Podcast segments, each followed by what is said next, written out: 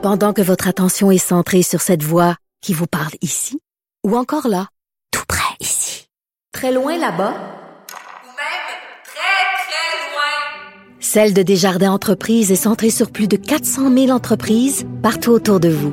Depuis plus de 120 ans, nos équipes dédiées accompagnent les entrepreneurs d'ici à chaque étape pour qu'ils puissent rester centrés sur ce qui compte, la croissance de leur entreprise.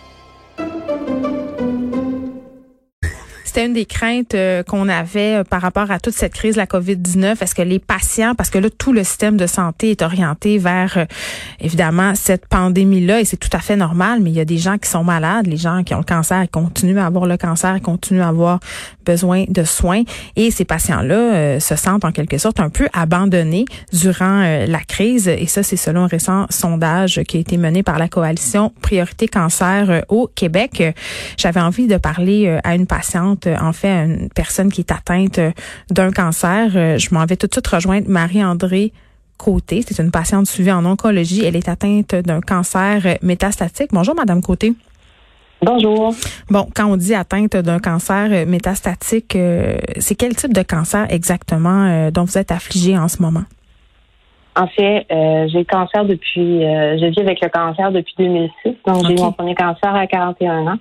Et euh, depuis ce temps, j'en ai eu quelques autres euh, qui se sont accumulés, les cancers du sein. Et en 2016, euh, j'ai développé des métastases au, niveau du cerveau et aussi la glande surinaire qui se trouve à être sur un rein. Donc, depuis 2016, je suis suivie très, de façon très serrée en imagerie. J'ai des traitements depuis trois ans et demi hmm. de Quel type de soins vous recevez en ce moment? Euh, actuellement, ce mm. sont des, euh, des traitements d'immunothérapie que je reçois toutes les trois semaines euh, depuis trois ans et demi. Donc, ces soins-là sont maintenus. Là. Vous n'êtes pas en attente d'avoir un soin? Je suis très chanceuse. Effectivement, mes traitements ont été maintenus, mais dès le départ, au tout début de la pandémie, on m'avait prévenu, je, je, devais parler à mon médecin pour obtenir mes résultats d'imagerie, puis on m'avait prévenu de m'attendre à ce qu'il soit retardé n'est pas arrivé, mais ce qui a fait que mon taux d'anxiété est monté euh, dans le plafond, c'est moins qu'on puisse dire. Euh, ben oui, mais je, je comprends. quand on est atteint d'un cancer et qu'on a besoin de traitements réguliers, puis qu'on doit subir des examens, puis avoir des résultats, des résultats qui vont avoir un impact sur notre qualité de vie, qui vont nous en dire aussi beaucoup sur l'évolution de la maladie, j'imagine que de ne pas avoir accès à tout ça, ça doit être quand même assez difficile à accepter. C'est euh, c'est très difficile et c'est très anxiogène, n'est-ce pas? Euh, quand ça fait quatre ans que je, ben, parce que dans le fond c'est ça, ça fait quatre ans que je, suis tellement suivie pour m'assurer qu'il n'y a pas une progression, puis qu'on on, regarde ça attentivement avec les traitements. Mm. Et du jour au lendemain, tout à coup, on me dit, hum, ça se peut que tu n'en aies pas, des traitements ils vont être retardés. Ça doit être pour toutes les meilleures raisons du monde. Je comprends absolument tout ce qui se passe avec la pandémie, mm. mais c'est quand même euh, pas facile à prendre. Et mes traitements, ben je vais les prendre, je vais les avoir, mes imageries dans un, hôpital où il y a euh, du COVID. Donc euh, ça c'est dangereux parce ben, on n'a pas de système immunitaire. Hein. En ce moment, vous êtes immuno supprimé? Exactement. Est-ce que donc c'est d'autant plus stressant. Ben je comprends. Puis est-ce que la possibilité peut-être euh, d'aller traiter, euh, de faire les traitements des gens qui ont le cancer dans des centres d'injection ou des centres qui seraient spécialement dédiés à cette clientèle-là immunosupprimée, est-ce quelque chose qui est envisagé par euh, par le système de santé, le savez-vous? je ne sais pas si le système de santé l'envisage, mais je sais que ça fait partie des solutions proposées par la coalition avec le rapport qui a été remis aujourd'hui, mmh. d'essayer de peut-être dédié à un hôpital pour les traitements de cancer ou effectivement aller à des endroits où on peut avoir euh, des injections ou même des traitements à la maison dans la mesure où c'est faisable, évidemment. Moi, quand même, euh, bon, quand j'ai lu euh, justement les résultats de ce sondage-là de la coalition Priorité Cancer, j'étais un peu j'étais un peu surprise parce que ce qu'on nous répète depuis le début de cette pandémie, c'est qu'il n'y a aucun patient qui nécessite des traitements immédiats, qui a une, affliction grave, justement, qui euh, qui va, entre guillemets, être mis de côté. C'est ce qu'on nous promet depuis le début, là, que tout le monde va avoir droit aux soins, avoir droit aux soins uh-huh. auxquels ils ont droit. je me dis, quand on parle de cancer, la question du timing est excessivement importante, surtout quand on parle euh, de cancers qui sont agressifs. Là, je disais des témoignages euh, d'autres femmes qui disaient euh, chaque journée perdue sans traitement est une journée de trop. Absolument. Absolument, c'est comme ça qu'on se sent. Puis euh, moi, dans, en ce qui me concerne, ce sont des soins palliatifs. C'est pas curatif parce que c'est incurable. Mm. Donc, euh, pour moi, de, de gérer ça, c'est euh, parce que pendant toutes ces années-là, depuis quatre ans, j'essaie de me garder une espèce de santé mentale en même temps. Mais c'est une santé mentale qui est fragile quand même. Donc là, avec euh, comment avec ça se passe? Comment ça se passe, Marie-André Côté? Comment vous réussissez à garder un certain équilibre?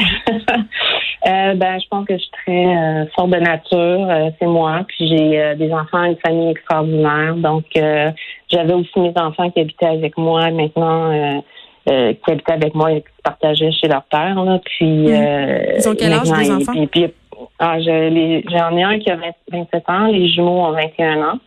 Sauf que là, je ne vois plus personne. Je suis en totale isolation. Euh, Je peux pas aller faire mes courses. Euh, J'ai évidemment, je suis bien entourée. Je suis chanceuse.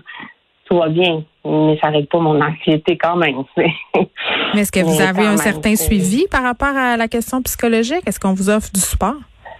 Euh, on euh, j'en ai parce que j'en avais déjà demandé avant, justement pour euh, m'épauler euh, dans toute cette épreuve-là euh, avec le cancer euh, métastasique. Mm. Donc, euh, mon médecin a continué à me, me téléphoner pour être certaine que je je vais bien, que, que je suis capable de passer au travers, puis s'assure de faire des suivis réguliers, en effet.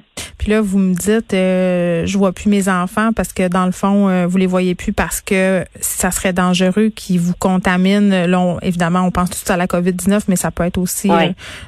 euh, d'autres. C'est surtout, la COVID. Effectivement, ils, ils ont extrêmement peur de me contaminer, d'un. Euh, ils ne peuvent pas être responsables de ça, mais donc ça crée aussi de l'anxiété, pas juste pour moi, mais aussi pour les enfants, pour euh, ma famille, mes soeurs, mes frères. Euh, c'est oui, c'est pas facile. euh, mais on, on va y arriver, mais c'est pour ça que c'est important d'en parler. Je pense qu'on nous oublie un petit peu dans, dans les discours. On en a beaucoup pour les personnes âgées, puis je comprends tellement ça. Mm. Mais, euh, mais les gens atteints de cancer, euh, c'est ça, le cancer attend pas, puis euh, ben il faudrait pas qu'on nous oublie. Vous pensez que le premier ministre peut-être euh, pourrait, dans ses remerciements, avoir une petite attention spéciale pour les gens qui, comme vous, font preuve, euh, je vais utiliser le mot résilience, même si c'est très galvaudé, mais c'est quand même ça? Oui, c'est exactement ça. J'ai essayé de le dire à plusieurs endroits. J'espère qu'à un moment donné, dans ses remerciements, il va penser à nous remercier pour notre résilience parce que, mon Dieu, qu'on en a besoin et qu'on en fait preuve. Ben oui, puis j'imagine qu'il y a tellement des gens qui, qui paniquent en ce moment parce qu'ils s'imaginent qu'ils n'auront pas droit à, à des soins, puis ça va. Bon, vous, vous m'avez dit, on, je suis en soins palliatifs, mais il y a des gens euh, qui veulent, j'imagine, qui ont des soins pour guérir, puis qui se disent, ben peut-être que mon cancer va progresser, puis que dans le fond, j'aurais eu une chance, puis que là, j'en ai pas. C'est exactement ça. Moi, j'ai une grande pensée pour tous ces gens qui ont reçu un diagnostic il y a peut-être un mois où on leur a dit euh, au début mars, euh, vous êtes atteint du cancer, voici, on va vous opérer. Et, euh, et là, on leur dit désolé, euh, on pourra pas vous opérer maintenant. Il y a, a rien de mieux qu'un patient qui a eu qui a le cancer pour comprendre un autre patient qui a le cancer. Euh, Je me mets alors dans leur peau, c'est épouvantable. Je, je ne voudrais pas être là. Je, je trouve que c'est vraiment. Mais je vais vous faire une petite confidence, euh, Madame Côté. Euh, c'est arrivé dans ma propre famille. Euh, mon oncle, en fait, a, appris qu'il était atteint d'un cancer incurable. Ça doit faire, mon Dieu, un mois. Il a subi une opération d'urgence. Il est hospitalisé, pas de visite, pas rien, et on ne sait pas qu'est-ce qui va arriver. C'est absolument terrible, évidemment, Ah. en premier pour lui, mais pour sa famille, on, tout le monde est impuissant, personne ne va aller. Donc, ça arrive, tu sais. Ah là là. Oui, oui, tout à fait. Ça arrive certainement que ça arrive. Ça arrive partout au Québec. Hmm. C'est pas juste. Oui, évidemment, à Montréal, il y a une plus grande concentration, mais le sondage qui a été fait par la coalition, c'est partout au Québec. veux dire, Hmm. faut pas les oublier, euh, ces gens-là. Marie-André Côté, merci beaucoup de nous avoir parlé. On va vous souhaiter euh, la meilleure des chances euh, pour la suite. Merci beaucoup. Merci infiniment. C'est déjà tout pour nous aujourd'hui. Merci d'avoir été là. Merci d'avoir écouté Les Effrontés. On se retrouve demain. Je vous laisse avec Mario Dumont.